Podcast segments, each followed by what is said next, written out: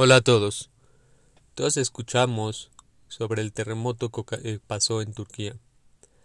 Al escuchar sobre el terremoto y al ver la destrucción, ver personas atoradas en las imágenes, cómo los rescatan, nos entra un miedo a cada uno de nosotros.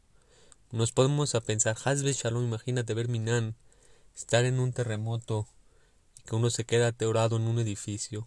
Qué miedo, Qué miedo que llega a pasar eso. Hazbe Shalom. Pero detrás de ese miedo hay un miedo más oculto. El miedo es que una persona tiene planeada toda su vida. Dice va a ser abuelito, va a ser bisabuelo, va a haber hijos casar. Tiene su plan de vida toda la persona. Entonces al ver también esas imágenes dice cómo. ¿Cuántas personas se imaginaron que ya no iban a estar? De un día para otro ya se les acabó, se les acabó la vida.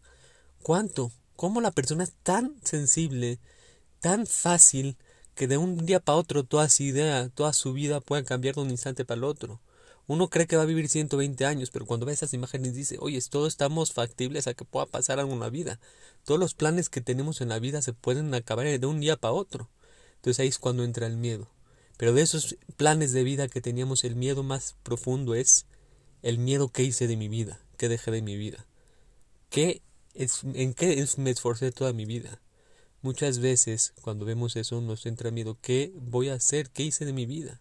¿Qué le voy a decir a Kadosh Baruj después de 120 años? Sí, tenía que trabajar y por eso trabajaba de 8 de la mañana a 9 de la noche a 7 de la noche. Nada más por eso, que esto que me demuestra que tengo una falta de memuna en Akadosh Baruj falta de fe.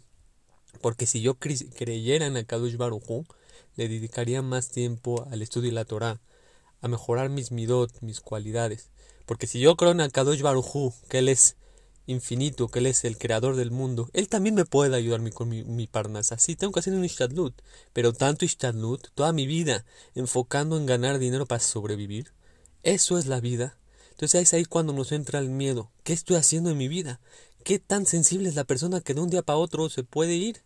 ¿Qué dejé de la vida? ¿Cuánto una vida Hashem que me dio? ¿Qué hice de mi vida? ¿Qué aproveché de mi vida? Si uno empieza a reflexionar en sus sentimientos de verdad, ¿cuánto tenemos que trabajar con Akadosh Baruj Uno tiene planeado su vida, hijos, nietos, bisnietos, taranietos. Y aún una persona que se esfuerza en el estudio de la Torah, en cambiar las cualidades, cuando una persona se esfuerza y ve lo difícil que es, y entre más te das cuenta que más lejano estás de Akadosh Baruj dices, Juan, ¿cómo? Si Hashem ahorita me pide mi vida en esta edad, wow, no, les tengo deuda, ¿cuánto? O sea, ¿qué le estoy entregando? Aunque me esfuerce todo lo que pueda, pero esto es lo que le voy a dejar a Kadosh Baruj después de 120 años.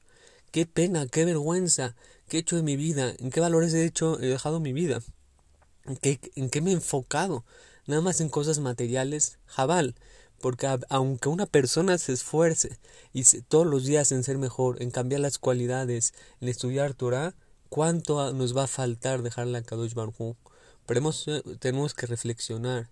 Si Hashem ahorita te pide tu vida, ¿qué le vas a decir? O sea, ahorita estás delante de Kadosh Baruj y te pregunta, ¿qué hiciste de tu vida? ¿Qué le vamos a decir? Nada, nada más pasear y buscar dinero y enojarme y, en vez de ser mejor persona, al contrario, mejoré mis cualidades, empeoré mis cualidades. Eso es lo que le queremos decir a Kadosh si ahorita nos llevaría, ¿qué le demostraríamos? ¿Qué le daríamos?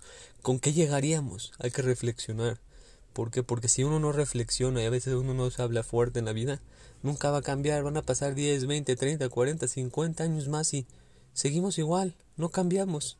Pero eso uno tiene que reflexionar qué es la vida. Uno no tiene asegurado nada. Esas personas no tienen, nadie, nadie creía que del otro día ya no iba a estar. Tenemos que asegurar, tenemos que, aunque sea, empezar a hacer cambios en nuestra vida, en nuestra persona, con nuestra pareja, con nuestros hijos, en nuestra boda Hashem. Creer que Akadosh Baruj es uno, nada más es uno. Como vimos ahorita en las, en las de la semana. Que Hashem hizo las Makot, hizo la eh, Kriyat Yamsuf. Pero cuando dice Kriyat Yamsuf, dice, cuando hicimos en Moyusha, que llegó un aire y, y por medio del aire se partió el mar y después ya se partió el mar. ¿Para qué me dice que fue por medio de un aire? Esto nos viene a enseñar que Hashem hace sus milagros por cosas naturales. ¿Qué quiere decir? Hace el milagro, pero también a la persona le da la manera de escoger y decir que no fue milagro, fue algo natural. Hashem hace todos los milagros, terremotos, hace que se parte al mar, hace que tiemble, todas las cosas que Hashem hace en el mundo, las hace de una manera natural, solamente para que nosotros tengamos la oportunidad de entender que Hashem lo hizo. Porque muchas personas dicen es algo natural y así pasó y en este momento no. Lo que un yudí tiene que aprender de esas cosas, sí. Hashem lo hizo, pero Hashem en este momento lo hizo para reflexionar. Hashem hace milagros en cada momento, en cada instante, pero uno tiene que reflexionar para que Hashem lo hizo. La gente que no cree dice, no, justamente en ese momento se partió el mar porque estaban, y justamente llegó una, una plaga de langostas como han habido en muchos tiempos, justamente, justamente no.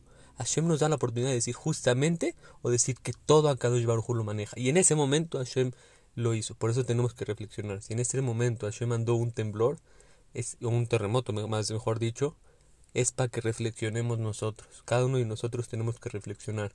Ese temblor que nos dejó, que nos va a cambiar. Si a nosotros nos pasaría Hazbe Shalom, ¿qué, ¿qué le vamos a entregar a Hashem? Tenemos que reflexionar. ¿Sabes qué? ya desde acá, eso me hizo reflexionar y de acá adelante te voy a entregar muchas cosas buenas para que después de 120 años, cuando llegue el momento, porque uno no sabe cuándo es el momento, te entrego puras cosas buenas, te entrego un cambio, te, te, entrego todo lo que he logrado en mi vida, a pesar que eso nunca va a alcanzar para todo lo que tenemos que hacer en, Abodat Hashem. Pero al menos me estoy esforzando y estoy haciendo todo lo posible. Que tengan todo lo mejor.